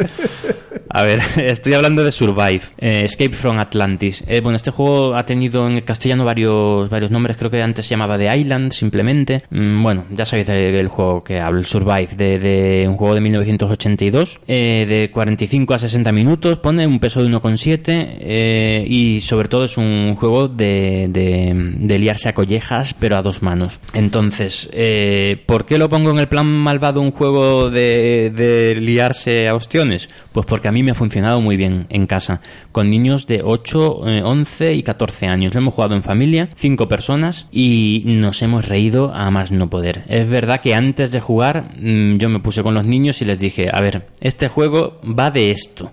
O sea, hay que, hay que darse y hay que tomárselo con, con- O sea, tienes que darle un poquito de didáctica antes a los niños, vendérselo. Y cuando lo haces, los niños al final terminan riéndose. O sea, es tonto el último al final. Sí, sí, es un juego de tonto, tonto el último, efectivamente. Es una isla eh, en que se va, en que se va hundiendo. Eh, tenemos un montón de meeples. Cada bueno, exploradores le llaman en el juego. Cada jugador tiene, creo que son 10. Y, y tienes que hacer que huyan, o sea, sacarlos de la isla como sea antes de que, de que la Hay- isla se había hunda. cuatro, hay cuatro costas en las esquinas, ¿no? Sí, eso es. Eh, la isla se va hundiendo primero las losetas de playa, luego las de bosque y luego las de piedra. Tú tienes esos 10 meeples, pero no todos los meeples te valen lo mismo. Hay unos meeples que te valen 6 puntos, otros 5, 4, 3, 2 y 1. O, o desde 5, no recuerdo muy bien. Eh, cuando los pones, tú miras el número que tienen, lo pones y ya no lo puedes volver a mirar. Entonces tienes que ir recordando dónde está cada uno de tus meeples más valiosos. Y va por un orden, orden de turno. En tu turno simplemente eh, mm, tienes tres puntos de movimiento, creo recordar que tres, sí, tres puntos de movimiento, pues usas tus pun- puntos de movimiento para mover los meeples, o las barcas en las que huyen los meeples, o los nadadores, porque los meeples o sea, empiezan en barca, pero muchos terminan en el agua, Eh, entonces lo- mm, pueden ir nadando. Después de eso, hundes un poquito la isla, es decir, quitas una loseta eh, con sus meeples encima, La entonces ya... quita, la quita el jugador que tiene el turno. Eso es, la quita el jugador que tiene el turno. Tú haces tus tres puntos de movimiento. Luego quitas una loseta, mm, generalmente una loseta en la que hay un meeples de otros jugadores, que se ahoguen. que se, bueno, que se van al agua, lo, saben nadar, pero lo que no saben es luchar con- contra tiburones. Entonces eh, quitas una loseta y por último eh, tiras un dado en el que mm, van a pasar cosas. O sea, en, lo- en los dados... Ah, bueno, en la loseta también... mm, Por debajo de la loseta hay una. La cada loseta tiene por debajo una acción, una, una habilidad o un, o un evento. ¿Vaya? ¿Vale? Entonces, si es. cre- Creo recordar que si es rojo, aparece lo que viene dibujado. Es decir, pueden aparecer en ese lugar tiburones, eh, ballenas y. Había serpientes crackers, marinas. eh, sí, serpientes marinas, monstruos marinos. Entonces cada uno de esas tres de esas tres bestias hace algo. Los tiburones se comen a todos los nadadores. Si se cruzan con un nadador, Se se, lo zampa. Eh, las ballenas eh, destruyen los barcos, pero no le hacen daño a los nadadores, a los meeples. Con lo cual, bueno, pues tú llevas una- mueves una, una ballena donde hay un barco y se hunde y ya está. El barco, pero, pero los meeples se, se quedan como nadadores. Y los monstruos marinos que se cepillan todo. Se comen los barcos y las se, se lo personas. comen todo. Entonces, bueno, las ballenas van más rápido, los tiburones más lentos eh, y, los, y estos marinos, los monstruos marinos son los que van más lentos, solo mueven uno. Entonces, ¿qué pasa? Tú, pues eso, en tu turno mueves tus tres puntos de movimiento, hundes un trocito de isla, le das la vuelta y ves, ves qué monstruo aparece o, bueno, otras, otras otros eventos que hay. Y por último tiras un dado y mueves el monstruo que diga ese dado. Y ahí es cuando ya ¿Un monstruo o todos los monstruos? uno, que- uno, mueves un monstruo. Eh, si sale un tiburón, pues mueves. Oye, aunque haya dos tiburones en mueves ese, el que tú uno. escoges uno y, y lo mueves. Y claro, lo mueves a perseguir a, otros, claro. al, al que haya. Entonces, efectivamente, aquí es eh, a ver quién escapa primero y ponérselo eh, jodido a los demás. Hasta el punto. Bueno, y los niños lo pillan muy bien, ¿eh? Lo pillan muy bien de estar yo. Me quedan pocos meeples, estar en una isla ahí con, en, en una costa con dos, con dos meeples espera- esperando a que llegue mi barquita, mover mi barquita acercándolo. Y llega mi hijo y. Y te hunde la barca. ¿eh? No, no, no, peor todavía. Eh, salva su Mipel y coge la barca y la mueve y la aleja de, de mi costa. Así que al final pues no te queda más remedio que lanzarte al agua con tus Mipels. Que, que sean un pasto de tiburones. Sí, pero eso, los niños, este, a mí me ha funcionado muy bien. Los niños tienen que ir mentalizados. De hecho, en, mi, en la primera partida, eh, en, en los primeros turnos, mi hija de 8 años, cuando le salió en el dado mover tal, mover unos tiburones, eh, dicen, no, pero los voy a mover hacia aquí. Dice, no, hija, pero muévelos para acá que me comes. Dice, sí, pero no- me da penita comer, comer, tus, comer, comer a tus exploradores. Yo, hija, no, no, está, no, no estás este no es el espíritu no, del juego. Este no, esto no es. Pero bueno, se lo explicas y lo pillan y la verdad es que nos lo pasamos muy bien. Muy, muy bien. El juego es para cuatro jugadores. Eh, nosotros jugamos cinco porque tiene una expansión mm, eh, que es la Strike, Strike Back, creo que se llama, algo así. Que trae tres mini expansiones y una de ellas para meterle cinco y seis jugadores. Muy bien. Luego otra es de los delfines y no me acuerdo qué más. Esto estoy Los viendo pulpos, que creo. tienes aquí la caja. Esto es de Asmodee. Sí. Sí, sí. Eh, Se puede comprar. eh, está Est- accesible. Estuvo agotado durante mucho tiempo, totalmente agotado, pero lo han sacado este verano de nuevo y sí, ahora mismo lo hay en todas, todas las ¿Y tiendas. precio?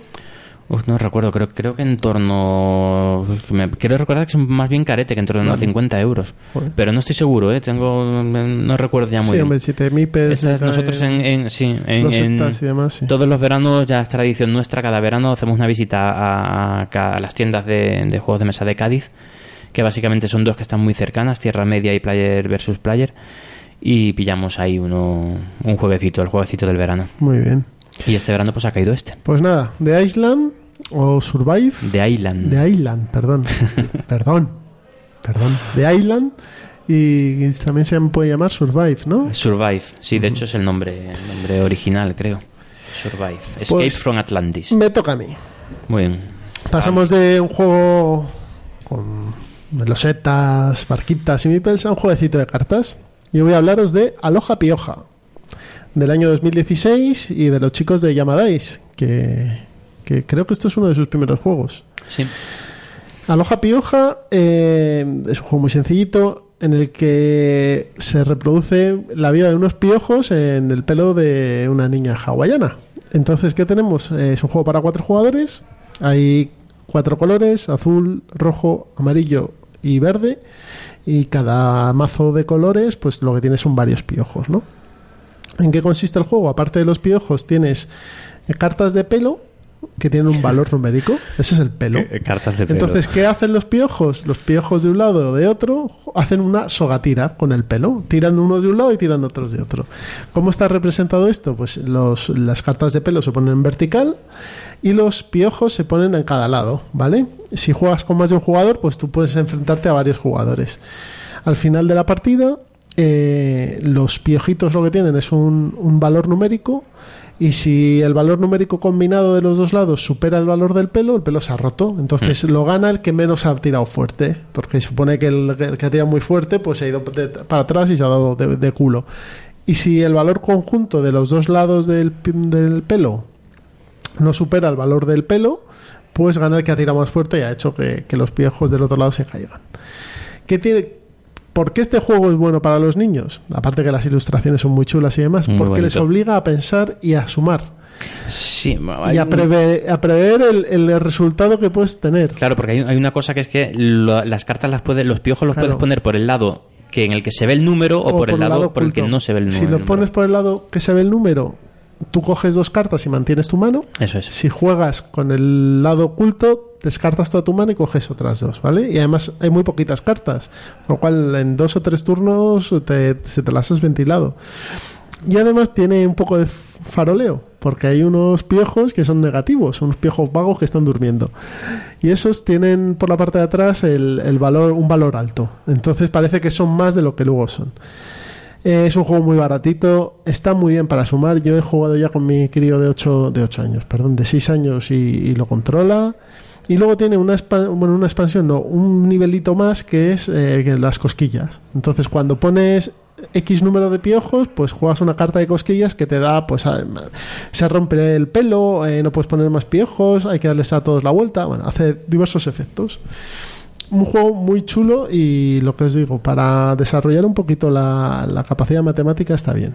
Sobre todo que se arriesguen, tiene un poquito de push your luck y además un poquito de, de, de, de hacer sumas y restas. Así que bueno, un juego bastante, bastante recomendable. Aloha Pioja. Ah, Sí. Está por ahí, lo podéis comprar, no hay ningún tipo de Sí, problema. sí, Y es, no es muy caro. fácil de encontrar, sí. Yo tengo, tengo una copia, por cierto, mm, firmada por, por Isra y, Ishai. y Ishai, y con un dibujito que hizo en el mismo, en el momento... Isra y Ishai.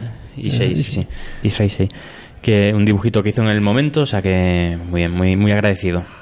Pues estos han sido estos dos juegos de plan malvado, de Island y eh, Aloha Pioja. Estamos en Reino del Norte, otra vez grabando. Ya sabéis, vuestro club de juegos de mesa en el norte de Madrid. Eh, info arroba Reino del Norte si queréis preguntar algo, entréis en la web reinodelnorte.com y en el foro y ahí os informáis, os presentáis si os interesa y demás. Eh, el Twitter de Miguel es Arroba entre meeples. el mío es arroba ciudadano pinzas y el del conjunto es arroba ciudadano mipel. Sabéis que tenemos nuestra web, eh, wordpress.ciudadanomipel.com. Estamos en Facebook, estamos en Google Plus, estamos en todo, en todos los lados, dando, dando la turra.